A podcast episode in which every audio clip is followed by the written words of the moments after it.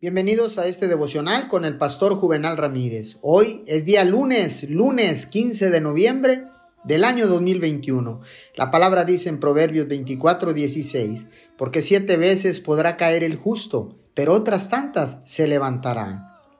No es posible averiguar el plan de Dios para nuestra vida sin cometer algunos errores en el camino. Los libros de historia están llenos de hombres y mujeres que hicieron cosas increíbles, pero antes de sus logros cometieron errores y fracasaron en el camino. Thomas Edison intentó dos mil experimentos antes de inventar con éxito la bombilla. Abraham Lincoln perdió varias elecciones antes de convertirse en el mejor presidente de los Estados Unidos. No habríamos oído hablar de ninguno de estos hombres si hubieran renunciado antes de alcanzar el éxito. Dios nos ha creado para seguir avanzando hacia su plan para nuestras vidas. Quiere que enfrentemos nuevos desafíos, que probemos cosas nuevas, que experimentemos y que seamos creativos. No tenga miedo cuando falle. Su éxito puede estar a la vuelta de la esquina.